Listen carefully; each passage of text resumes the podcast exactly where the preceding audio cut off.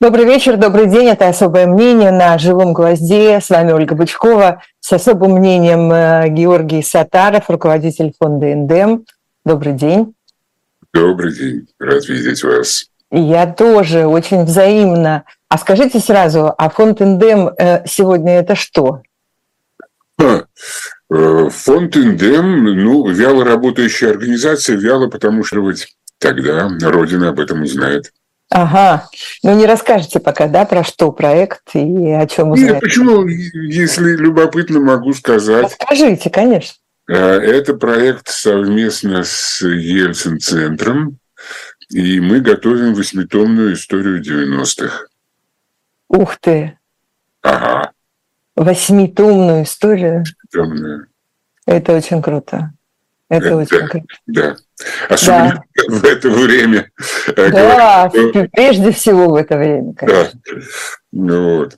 Ну, так. я, собственно, в продолжение этой темы как раз хотела и задать э, вопрос, и с этого хотела начать, потому что вчера была годовщина смерти Михаила Сергеевича Горбачева, и вот год назад и сейчас э, я все время думаю о том, что Горбачева, этого огромного человека, лишили и признания, а, и наследия в известном смысле. Потому что год назад, конечно, а, когда, а, когда, когда он умер и когда были эти похороны, в других обстоятельствах, в других условиях это было бы, конечно, событие мирового масштаба. Приехали бы все президенты, премьер-министры, короли, кто угодно. И Конечно, конечно, все бы приехали в Москву для того, чтобы отдать дань памяти э, этому э, человеку, первому президенту.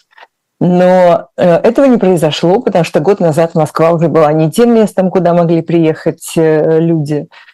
Ну и все, что произошло после этого, конечно, разбомбленная Украина, а, я уж не говорю там про всю эту перестройку, гласность, вот это вот все, демократию, гуманизм, отношения с э, миром, э, ядерное разоружение. На сегодняшний день ничего не осталось практически из того, э, чему посвятил себя Михаил Горбачев и той работе, которую он проделал не только со страной и с миром, но и с самим собой. Вы согласны с тем, что это перечеркнуто сегодня полностью? Нет, не согласен. Дело в том, что а, в природе не бывает ничего монотонного. Э, то, что нам кажется монотонным, это отрезочек э, извилистого пути, э, и мы его оцениваем как монотонный из-за нашего нетерпения или плохого знания истории и так далее. А понятие прогресса, понятие эффективное, выдуманное нами, история идет очень извилистыми путями. И я думаю, что и э, Горбачев, и Ельцин еще займут свое место в истории и будут оценены по достоинству.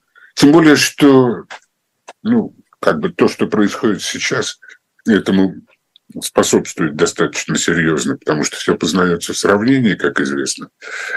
Вот. А тут есть что сравнивать, понятно, возможные результаты сравнения и прочее, прочее. Вот, поэтому нет, а,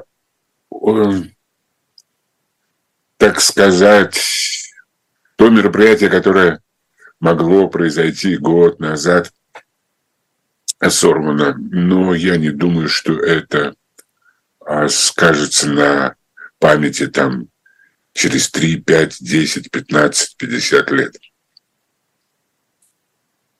А вы сказали, что прогресса не существует, и прогресс это придумано, а социального прогресса тоже не существует. Ну, то есть я всегда думала, что он существует, и что он как бы совершенно неизбежен. А сейчас я вижу вот это возвращение этого варварства, гомофобии, э, убийства людей просто так, потому что кому-то это пришло в голову. Вот это вот все вот э, да. не знаю, там, э, угрозы использования ядерного оружия. Ну, казалось бы, это все уже проехали, пережили и должны идти дальше. Но действительно не существует никакого прогресса. Это такое. А, существует очень сложный процесс эволюции, социальной эволюции.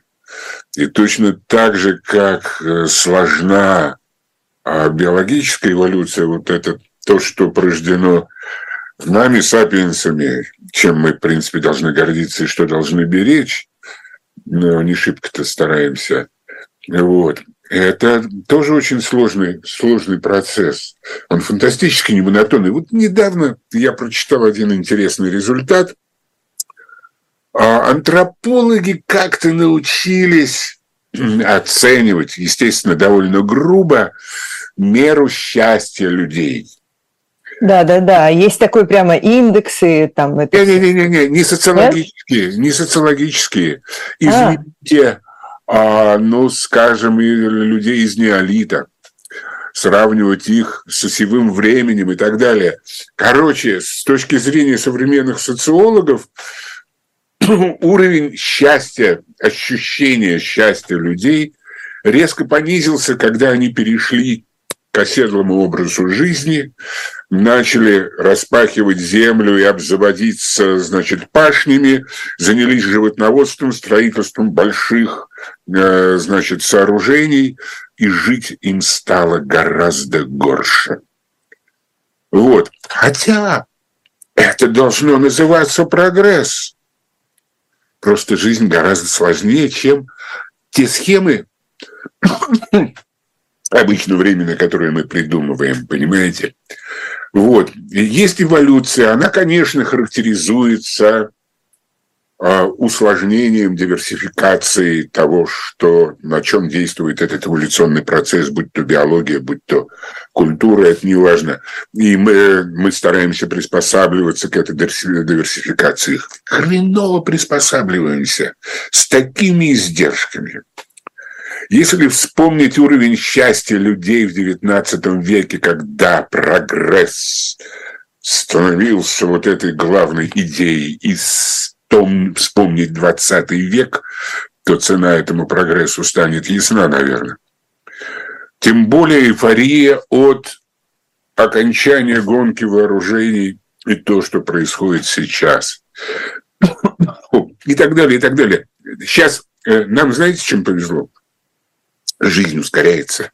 И мы за время жизни можем оценить эту неравномерность. Мы успеем, то есть вы, вы считаете, что есть шанс дожить до чего-нибудь другого? Бесспорно. Ага. Понятно. Ну, тут, конечно, надо задать вам вопрос, как вы думаете, как все дальше будет развиваться, Наверное, вас уже миллион, миллион раз об этом спрашивали, и я, честно говоря, не верю никаким предсказаниям такого рода, даже, даже вашим при всем уважении, потому что кажется... Принимается. А, принимается, принимается да? Конечно. Хорошо. Тогда, тогда к, к новостям, на, на самом да. деле, потому что в, в одном из ваших э, эфиров э, я слышала такое начало объяснения того, э, что происходит сейчас на фронте между России и Украины, там, где э, идет э, украинское контрнаступление, так называемое слово «такмак», э, постоянно слово «работина», постоянно употребляется, да. И это действительно важные стратегические точки. И а, одна из свежих новостей, ну, типа на днях это было, что из этого такмака оккупационные, так сказать, власти перемещаются в другое место, потому что э, к городу подступает фронт. Э, вот читаю я в каких-то изданиях. Тут у вас тоже хватает оптимизма на эту тему? Да, хватает, конечно. Именно потому, что жизнь не монотонна, в силу вышесказанного. Вот. Ну и кроме того, на это указывает и некие тенденции, которые мы наблюдаем. Неважно. А, Такмак – это э, место размещения э, серьезной армейской группировки, а, армейского масштаба. И, естественно, там э, много разных подразделений, там много всяких, всякого а, значит, опогоненного чиновничества и так далее, и так далее. Понятно, что они должны переводиться в более благоприятные места, и это означает, что они чувствуют это приближение.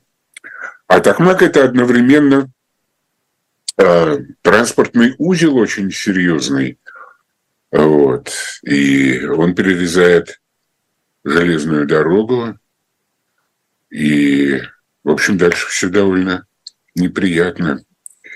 И дальше, дальше нет таких минных, огромных минных полей, нету так, таких фортификационных сооружений защитных и прочее. А почему их там нету?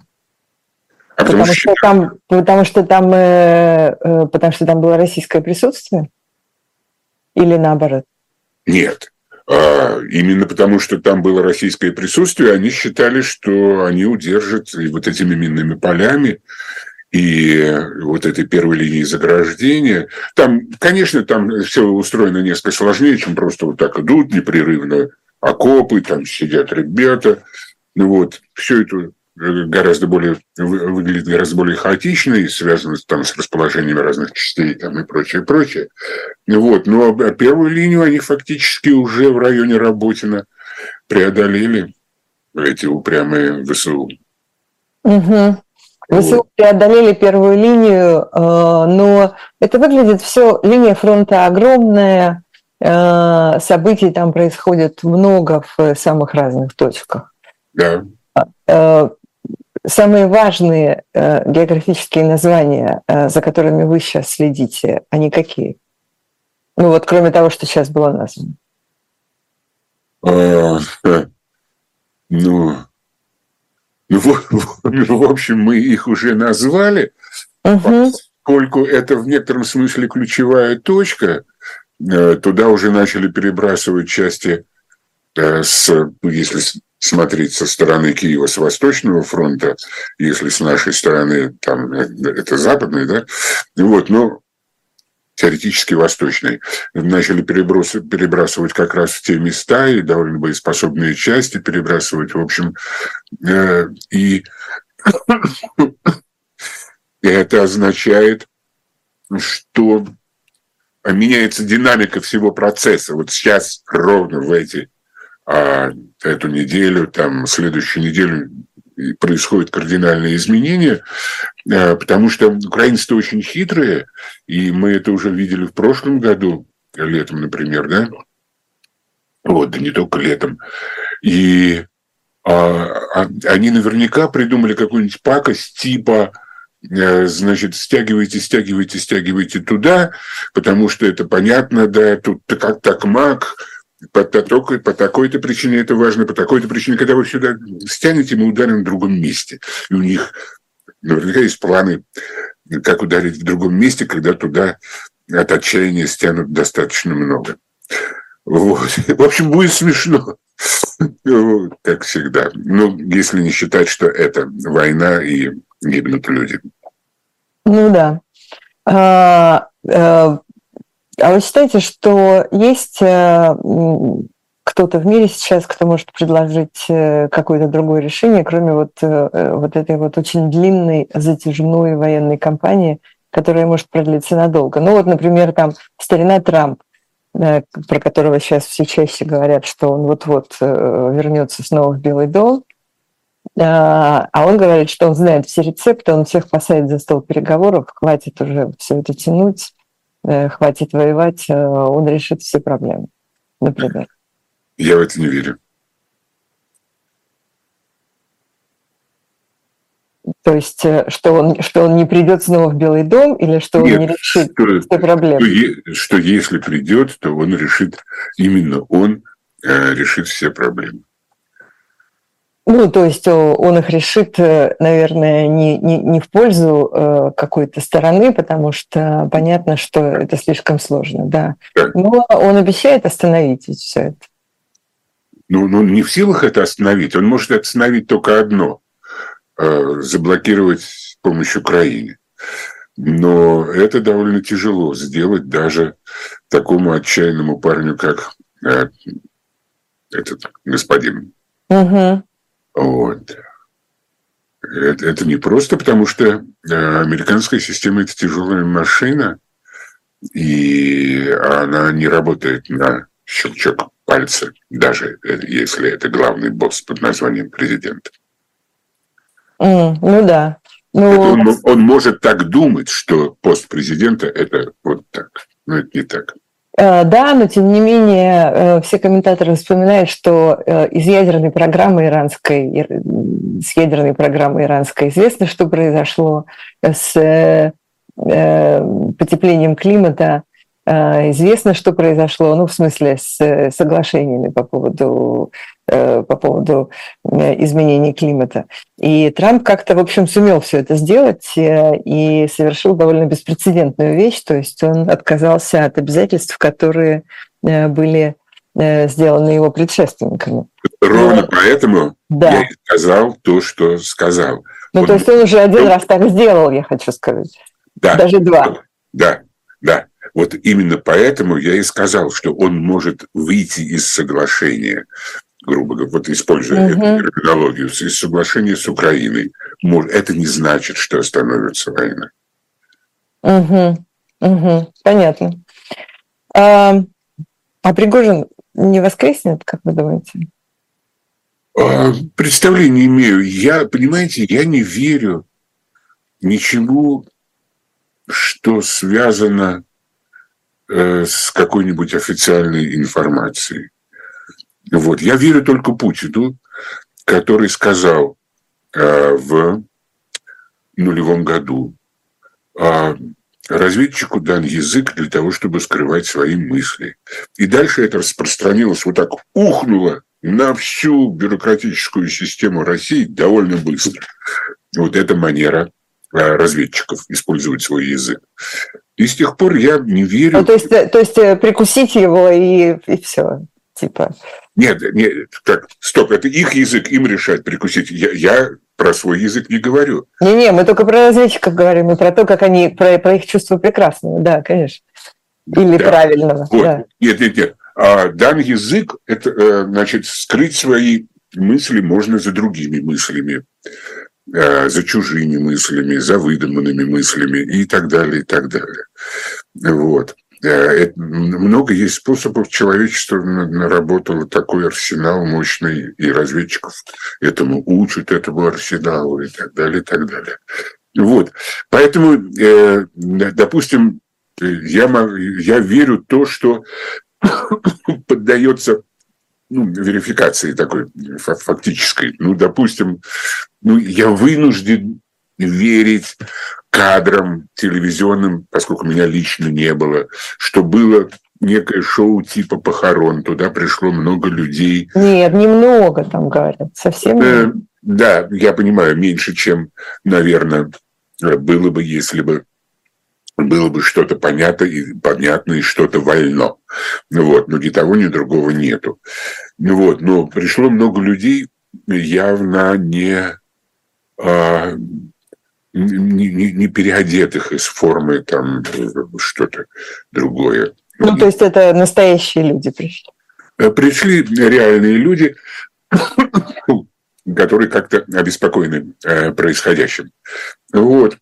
Вот это, это факт, да. Вот то, что упал самолет, это факт, подтвержденный дополнительной информацией, непосредственно не, связ, не связанной с курсами по э, скрыванию своих мыслов, с, мыслей в наших школах разведчиков. Ну да. И ну вот если это сопоставлять, то понятно, что с самолетом произошла беда. Это факт. Да, погибли три члена экипажа, не имеющие никакого отношения ко всему этому делу. Это эмпирический факт. Кто погиб там, погибли там э, Пригожин, допустим, я поднимаю руки и говорю, не знаю. Не знаю. То есть допускаете, что он может вдруг откуда-то выдернуть? Ну, я, да, я не исключаю. На, на самом деле тут, тут же интересно не это. Ну, допустим, он погиб. Значит, э, в результате падения самолета. Самолет упал не случайно, потому что либо что-то взорвалось туда сознательно положенное, либо попала ракета. Неважно что. В любом случае это называется внесудебная расправа. Это преступление. А когда это делается под эгидой, под именем, под именем, от имени так называемого государства, это свидетельство того, что государство не существует. Вот это существенный факт. Гораздо более существенный, чем судьба Пригожина. О, это да. А, то есть э, государство не существует, это значит, э, не существует э, вертикали, иерархии, распределения там, права на насилие и предсказуемости действий, да, в этом смысле. Да, и, и понятности, и принятия того, как это насилие э, используется, естественно, да. А это произошло вот сейчас в связи с нет, нет, нет, этими нет. военными событиями или раньше? Нет. Ну, я, я, э, я уже настолько стар, что забыл, когда я первый раз об этом написал. Вот. А, но ну, точно не в этом десятилетии. И не в прошлом даже, а, по-моему, в нулевом. Я сейчас не помню точно в каком году. Что, в нулевом уже тогда э, все, эти, э, все эти вещи вышли из-под контроля? А еще не все вышло из-под контроля, потому что э, ведь, э, ну, скажем, там есть прокуратура. Угу. Да? Она может работать э, в соответствии с э, законом, в соответствии со своим назначением, э, но э, и работать под, под контролем закона, грубо говоря, да, контролем Конституции. Вот. А может и работать под контролем там, каким-то совершенно другим, не связанным ни с тем, ни с другим. Но, тем не менее, работать под контролем. Я думаю, что к концу нулевых годов уже Э, прокуратура работала под контролем, но не под контролем Конституции. И знаете, когда мы оказались во временах Ивана Грозного, с точки зрения мировой науки. Я Ивана как... Грозного – это в смысле вот опричники и всякое такое? Скорее идет речь о всяком таком, потому что опричники появились позже. Естественно и неизбежно. Иван Грозный начал с опричников. Начал ну да. Вот. Э, значит, в 2005 году появились в экономической э, литературе, в литературе по институциональной экономике публикации, не одна, несколько, причем независимых, в которых писалось, что сформировавшийся к этому времени режим властвования в России подобен Э, ну и дальше идет термин из этой науки Moscowite Economical Model. Это экономическая модель, приписываемая Московии э, времен Ивана Грозного. Модель, а, связанная с контролем над рентой, что главная задача режима этого – это контроль над рентой, а рента в те, время, в те время была земля, и контроль над ее распределением. И обмен ренты на лояльность и так далее, и так далее. Вот. Значит, ты получаешь свой кусок ренты за лояльность и вот. Отклонение от этого карается. Вот, это был 2005 год. В это время мы с вами перешли в 16 век. Вот, еще ну, понадобилось определенное время до опричнины, но она неизбежно появилась. Э, понятно, да. Мы сейчас должны э, прерваться на буквально э, очень короткую паузу. А скажите мне, пожалуйста, у нас есть реклама, спрашиваю я у студии. Э, э, да, нету рекламы, нам повезло, можно сказать. Мы продолжим наш разговор. Единственное, что я должна сделать, прежде чем мы продолжим, я должна все равно Э, сделать маленькую рекламу, но делаю это с особым удовольствием, потому что в этот раз сайт Shop Dilettant Media предлагает э, купить полный комплект Гарри Поттера на русском языке. Всего две штуки есть на сайте. Сейчас, а, наверное, вы видите на своих экранах э, эти обложки.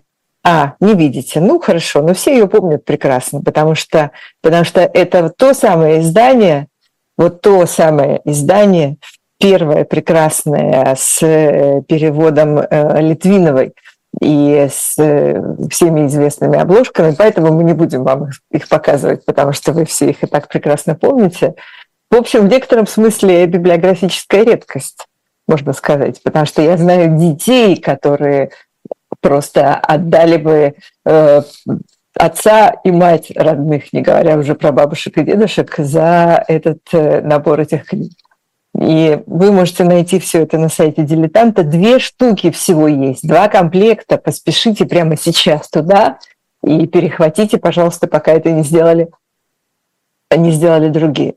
Э, вот что я хотела сказать в порядке рекламы. Но э, мы теперь продолжим э, наше особое мнение с Георгием Сатаровым. Выборы, конечно, должна вас спросить об этом непременно, потому что я слышала разные точки зрения. Ну, конечно, люди говорят, ну, господи, ну какие это выборы? Ну, понятно, что они и так уже давно были как бы так себе выборы, а в нынешних обстоятельствах вообще непонятно, что это будет такое. А другие люди говорят о том, что любые выборы все равно, даже если они очень Э, имитационные или очень условные, или уже заранее власть говорит, что не меньше 80% там будет за известно кого, все равно это, в общем, в некотором смысле стресс-тест э, для системы. Она все равно должна как-то через это пройти. Вы видите какие-то угрозы именно для системы в э, тот период, когда будет вот это вот, назовем его этим словом, голосовать?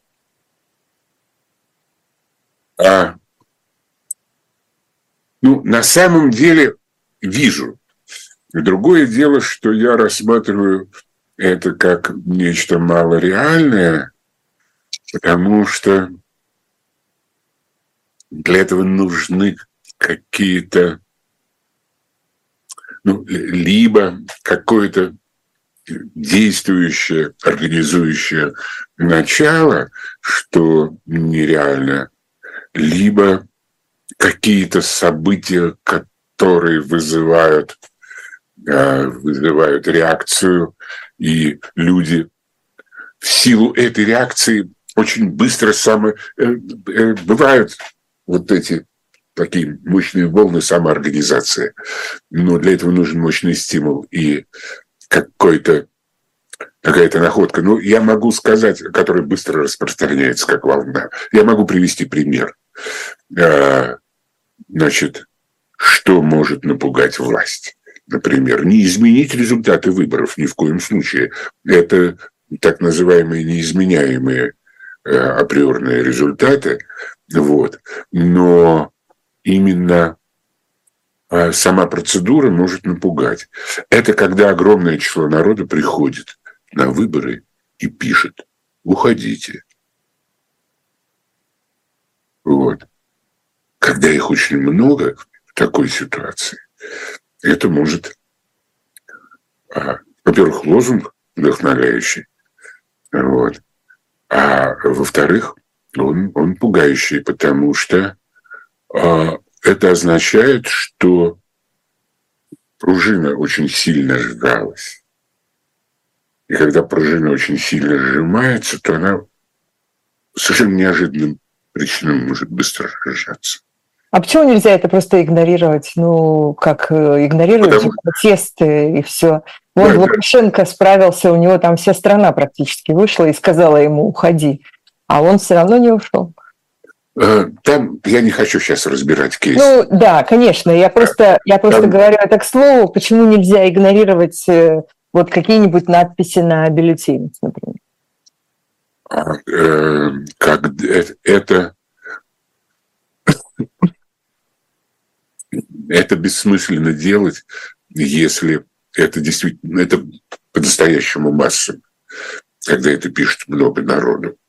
Причем, ну, даже если в Москве это напишут там 60-70%, это страшная цифра в одной Москве, потому что Москва столица.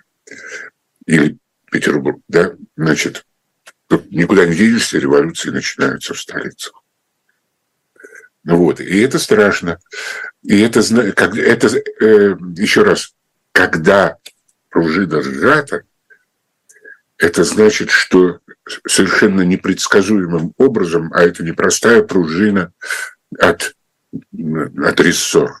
Это очень сложная социальная пружина, которая начинает разжиматься абсолютно непредсказуемо.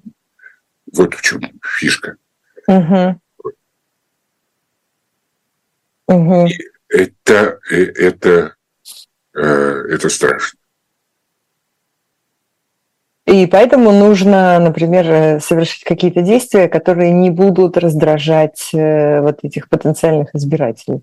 Ну или портить им настроение, по крайней мере. А, да, конечно. Я, я думаю, что это, конечно, обсуждалось, и в распоряжении Кириенко вполне могут быть люди достаточно осведомленные о тех вещах, о которых я говорил, и, а, и это доносилось до Путина, и именно поэтому мы до сих пор не видим мобилизации.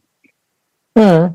Ну, то есть, да, когда, соответственно, вот этот, э, этот уровень будет пройден, то там дальше все может э, пойти уже быстрее. И мобилизация, и какие-то, может быть, социальные меры, которые неизбежны, когда у тебя урезаются бюджеты каждый раз войны. Ну, естественно. естественно. Угу. Ну, а каких-то, какие-то еще э, вы видите Э, возможные э, перспективы каких-то изменений, э, я, я не имею в виду там каких-то больших радикальных там и существенных изменений. И даже там не, не таких изменений, как это было, например, там, в 2011-2012 году с этой вот переменой на э, Путин-Медведев-Путин. Но э, какие Обмен телами. Это, это называется обмен телами. Ну да. Ну, можно так сказать, да. Или там безумное чаепитие, да, когда перемещаются по кругу, э, вокруг, вокруг стола.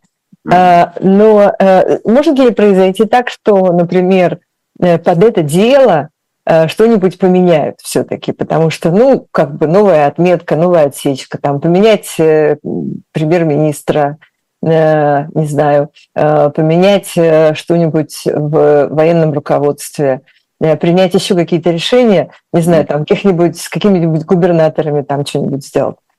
Вы не ожидаете? Или наоборот, сейчас такая ситуация, когда, э, когда э, система предпочитает ничего не трогать руками лишний раз? А, кроме, кроме того, что происходит в Украине, естественно. Там, ну, да. так сказать, пробуют. Вот. А, я думаю, что э, поскольку я как-то должен согласовывать свои прогнозы, поскольку я сказал, что в Украине ожидается некое оживление, то это оживление будет мешать оживлению здесь, внутриполитическому. У нас в России, в Москве и так далее.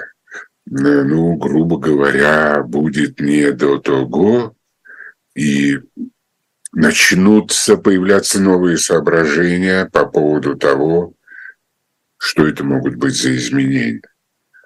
То есть начнет, начнется прежде всего суета здесь. Угу. Суета по поводу, а что же надо менять?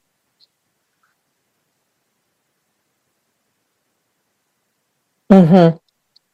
Ну, если мы сейчас э, не говорим а, о военной составляющей, потому что понятно, что там идет такой свой сюжет э, вокруг э, военного руководства, и мы видим там люди появляются, людей снимают, ну, начальников я в виду. Да, да, да. И, там, и там действительно происходят свои сюжеты, но если это отставить в сторону, не потому что там это не важно, а потому что это просто отдельная тема, а, то э, вы думаете, кто может быть, ну, какая область может быть э, первой с точки зрения, э, с точки зрения кадровых изменений. Там. Ну вот сейчас, например, мы видим, что в очень сложном положении находится финансовое руководство страны в связи с этими всеми историями с курсами валют, тут вот доллары, евро, юани, рубли, вот это вот все так сложно и выражают недовольство Эльвиры Набиулиной. А, может быть, вы а, видите какие-то более э, такие э, очевидные примеры возможных перестановок? Ну, я думаю, что Эльвира Набиулина будет счастлива, если ее отправят в отставку. Она давно об этом мечтает, как мы знаем, да? Вот. Просилась уже. То есть мы даже не знаем, на самом деле, сколько раз она просилась. Мы знаем да. только очень немного, я уверена, абсолютно. Не все, не все, может быть. Да, не, не все события нам известны. Слушайте, мне очень завидно, у вас там светло в студии, а у меня за окном темнеет. Можно я включу свет? Да, конечно, давайте мы подождем, пока... Это, это несложно, я сейчас а, хорошо. светильник ударю здесь. Ну, черт, где здесь? Ладно, я пока посмотрю, что нам пишут тут люди э, в наших, э, в наших чатах, потому что у нас есть в YouTube э, не только трансляция, но и чат, где там пишут. И тут меня, тут меня упрекают в том, что я не читаю этот чат. А вы пишите, пожалуйста, что-нибудь более толковое, чем обсуждать, знаете, там, кто как выглядит, и кто вообще, кто что сказал в, совершенно там, я не знаю, в прошлом году или когда-нибудь еще. Давайте конкретно тогда пишите просто, что вы хотите узнать. Меня... Георгия Сатарова. Не да. получается. Ну, давайте в темноте тогда будем сидеть, тоже неплохо. Я О, вот так сделаю. Прекрасно. Ну, да, я буду в контражуре. Да, нормально. Все хорошо. Отлично. Да прекрасно. Все, замечательно. Кошмар какой. Конечно, Хорошо. ничего. Пусть так. Такой страшненький. Все, едем дальше. Да, да. ну окей, картиночка такая разноцветная получилась. Абсолютно. Все нормально. Да, да, так вот э, мы говорили о том, что Эльвира Набиулина действительно наверняка, в общем, будет э, не будет, наверное, против того, чтобы наконец снять с себя эту ношу. Но как вы думаете, где вот тут вот могут быть изменения? В том смысле, что если прогнозировать, если представить себе логику российского руководства, Кремля, правительства, где вот эти вот слабые места, которые можно, как они думают, там немножечко заменить, починить, и дальше все будет гораздо лучше? Или кто больше виноват, например, в том, что как-то все так сложно? Э, я вообще не уверен, что какие-то более или менее серьезные и значимые а, изменения могут быть связаны с тем, что, в общем, практиковал иногда э, Путин, это кадровая манипуляция. Вот. Значит, есть две проблемы.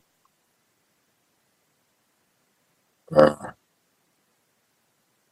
они связаны э, с войной и связаны с тем, что ну, с некими кадровыми потерями Путина в связи с войной, я, если можно, не буду называть фамилии, а, есть очень мало людей, которым он доверяет.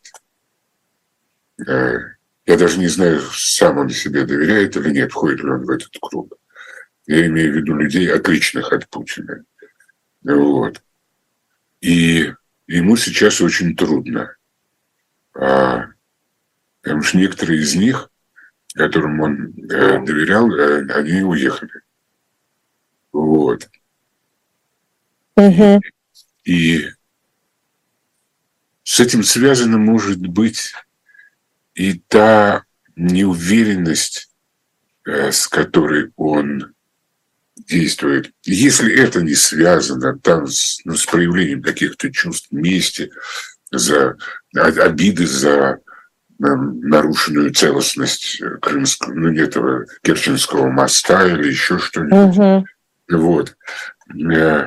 Но кадры решают все, это святое дело. И он очень, очень осторожен в кадровых вопросах. Все эти 20 с лишним лет он на самом деле был довольно осторожен в кадровых вопросах. Вот. А, а сейчас его ну, подозрительность должна увеличиться еще сильнее. И та нерешительность, с которой он действует, например, а, по части мобилизации и так далее, и так далее. А он нерешительно действует, да? Ну да, конечно, ее нужно было, если ее нужно было делать, ее нужно было делать весной, ранней весной, когда ему его эксперты, по слухам, писали об этом из, э, этой, из аппарата Совета Безопасности. Вот. Э, потому что мобилизация, произведенная в сентябре, она может опоздать. Угу. Ну, в конце, во второй половине сентября. Да. Но там он ничего сделать не может, потому что выборы, вот это вот все, вот, э, как бы тут Тут да. есть ограничения для него. А дальше будут накатываться президентские выборы. Мама родная. И что делать? Да, дальше будут накатываться президентские выборы. И э, ну, президентские выборы это более критичная история, конечно, чем конечно. все остальные. Конечно. Вот, поэтому меня нет уверенности, что он пойдет на какие-то серьезные кадровые изменения, э, ну, там, за исключением наказания виновных. Угу. Предателей, ну, грубо говоря. Это святое. Ну, это да, это святое. Тут уж за этим, за этим, наверное, никогда не ржавеет. А, смешная новость. Ну-ка. Она смешная, и, в общем, она даже, можно сказать, довольно дурацкая. Но я не могу с вами не поделиться. Да. Про Российское Министерство культуры, которое отказалось от планов проката фильмов «Барби» и «Оппенгеймер», потому что эти ленты не соответствуют, по мнению чиновников, традиционным ценностям. И э, министерство посоветовало россиянам смотреть «Чебурашку», «Вызов» и «Свидетель». Про «Вызов» и «Свидетель» ничего не знаю, «Чебурашку» Ну да, Чебурашку. А, Чебурашка это тоже же новый Чебурашка, наверное, имеется в виду. Вот это. Кто знает, может быть, там какой-то наш ответ Кирзону да, с Чебурашкой. Вот. Ну, то есть понятно, что э, прокат это тоже э, как бы довольно сомнительный вот этих фильмов, потому что это такой серый прокат, так назовем его. Но тем не менее, да, но тем не менее Министерство культуры все равно должно было высказать как-то свое мнение, и вот оно его высказало. У нас буквально две минуты осталось. А, как вы думаете, ну ладно, Барби, хорошо, там какая-то женская тема, у нас сейчас опять патриархат. Ладно, я понимаю, что это очень опасно, конечно. А Оппенгеймер, я смотрела это кино, но там нет ничего такого, чтобы было вот э, против этих традиционных ценностей. Я даже не понимаю, честно говоря, в чем там проблема. Нормальное кино, все понимают, что ядерная бомба – это очень страшно. Вот мы же не зря вам говорим, что она у нас есть. Вот смотрите, как это страшно. Вот чтобы вы не сомневались, просто, может, вы забыли просто, что это такое. Э, как вы думаете, это что? Я не знаю. Э, в число традиционных ценностей у нас, естественно, не входит предательство. Вот у нас, наоборот, верность э, присяге, верность флагу, верность государю.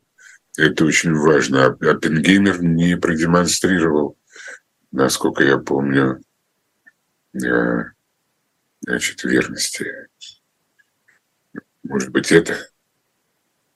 Ну, нет, ну как-то он все равно там такой он как бы мучается. Мучается, да. Он там мучается, да, он мучается и говорит дальше, что что же вы наделали, там надо слушать ученых, а ему говорят типа, а мы лучше знаем. Но все равно там главное показано, что у него все время перед глазами это бомба страшная э, и всякое такое. Ну, так Зачем, зачем это, эти ужасы показывать отечественному зрителю? Да? Достаточно, что Запад нас насмотрится без нашего участия, просто потому что это уже идет в прокате. Они насмотрятся и поймут, как это страшно. Нет, нашим не надо это показывать. Не надо нам это показывать. Ну да, да. да. Но смешно, кстати, что вот в моем понимании, например, вот с точки зрения логики, ну как я ее понимаю, конечно, это исключительно моя интерпретация, понимание логики э, вот этих вот э, чиновников э, культурных, так сказать, смешно, потому что Барби действительно выглядит гораздо более смелым фильмом, чем Оппенгеймер. То есть мне понятно, почему они Барби не хотят показывать. Потому что у нас традиционные ценности – это типа баба босая на кухне, вот это вот все вот вот всякое такое. Киндеркерсенкюхен. Вот именно, да, именно такое, да. Э, и, а Барби, она про другое совсем, как я понимаю. Да. Я еще не посмотрела, но я, но я читала я, разные, я разные отклики. Да. да. Бунт. Да, не нужно нам такое, это правда. А вы думаете, вот этот вот такой вот э, патерналистский такой подход, когда государство опять решает, чего кому смотреть, чего кому не смотреть, э, кому сколько дать денег, Э, сколько там выделить из бюджета бюджетникам. Ну, вот это вот все, вот там единый учебник э, всего на свете. Ну, то есть вот такой вот общий, это как бы примеры из разной оперы, но подход общий, который заключается в том, что мы вам сейчас, мы тут государство, и мы лучше знаем, что вам надо, а что вам не надо, что вам полезно, а что вам бесполезно. А вы дети малые – неважно там какого возраста на самом деле, хоть э, пенсионного, но вы все равно дети малые, и поэтому вы уж нам доверьтесь. А вы думаете, вот такой вот подход на самом деле он находит, э, он соответствует э, тому, что реально ждут и чувствуют люди? Или это навязанная такая установка? Значит, безусловно, есть категория людей, и она не, так сказать, не исчезающая мала, которые любят государственную заботу вот, и рады ей. И это, это всегда хорошо, потому что на самом деле реальная демократия, реальная свобода – это одновременно и реальная ответственность людей, которые хотят а, того и другого и хотят, чтобы это существовало и действовало. Вот. А патернализм, он э, расслабляет человека, ему говорит, ты не волнуйся, мы все решим. Вот. И есть люди, которым это нравится, но их все меньше и меньше, с моей точки зрения. А их почему все меньше и меньше? Потому что социальный а, прогресс все-таки существует или да, потому что жизнь тяжелая? А, во-первых, тяжелая жизнь, а, но главнее то, что мир становится более открытый, и это постепенно работает. Это работает даже в нынешних условиях, когда, да? да? Даже когда для России мир становится все более закрытым? А, ну, скажем так. А, значит, последние, я быстро проговорил, последние угу. данные а, службы а, э, ну, черт, field service или field studies, а, исследование поля социологического, uh-huh. которое занимается, как устроено социологическое поле. Ну, они проводят свои опросы тоже, телефонной большей частью.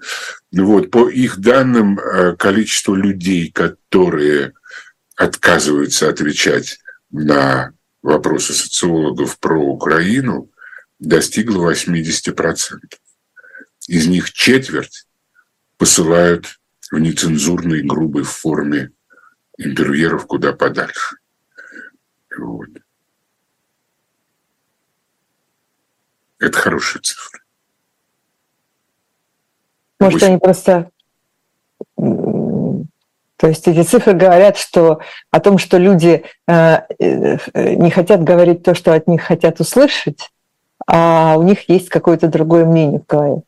Или это люди просто потому, что они вообще не хотят не говорить ничего, потому что им все это неинтересно? Тут важна оставшаяся цифра. Это 20%.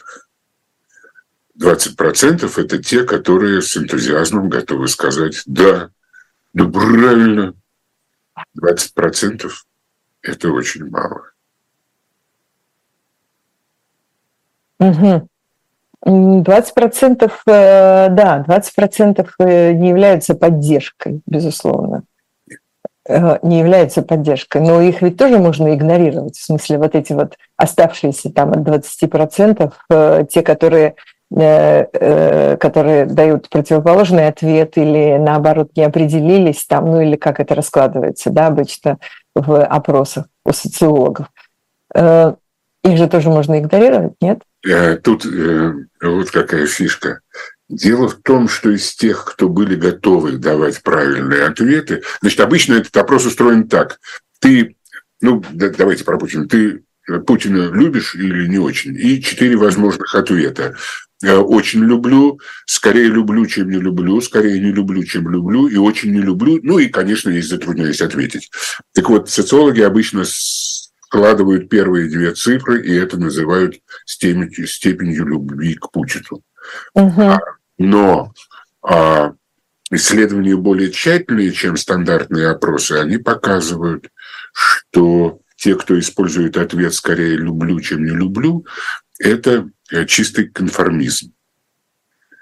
А, так вот, этот конформизм начал, что значит 80% не хотят говорить? Начал исчезать этот конформизм.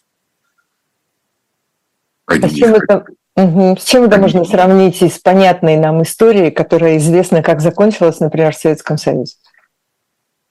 А, ну, это, это можно сравнивать с теми данными опросов, когда эта цифра, когда они еще 80% не отказывались отвечать. Угу. Вот. Ну, когда это было 15-20% например.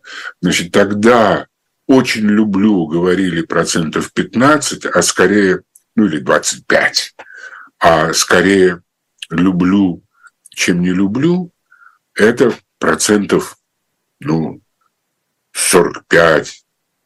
Причем эти 45 процентов структурно были устроены, как все население России. Ага, то есть это, это подтверждает, с другой стороны, правильность этих этих оценок. Да, Нет. мне тут пишут...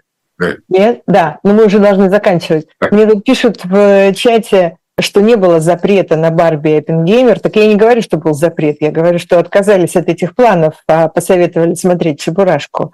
Ну, не было запрета, конечно, конечно, не было. Но еще, наверное, будет, не знаю, скажу я оптимистично, как в том анекдоте про оптимиста и пессимиста. Да, Спасибо да, да. большое Георгию Сатарову. Это была особая да. на живом гвозде.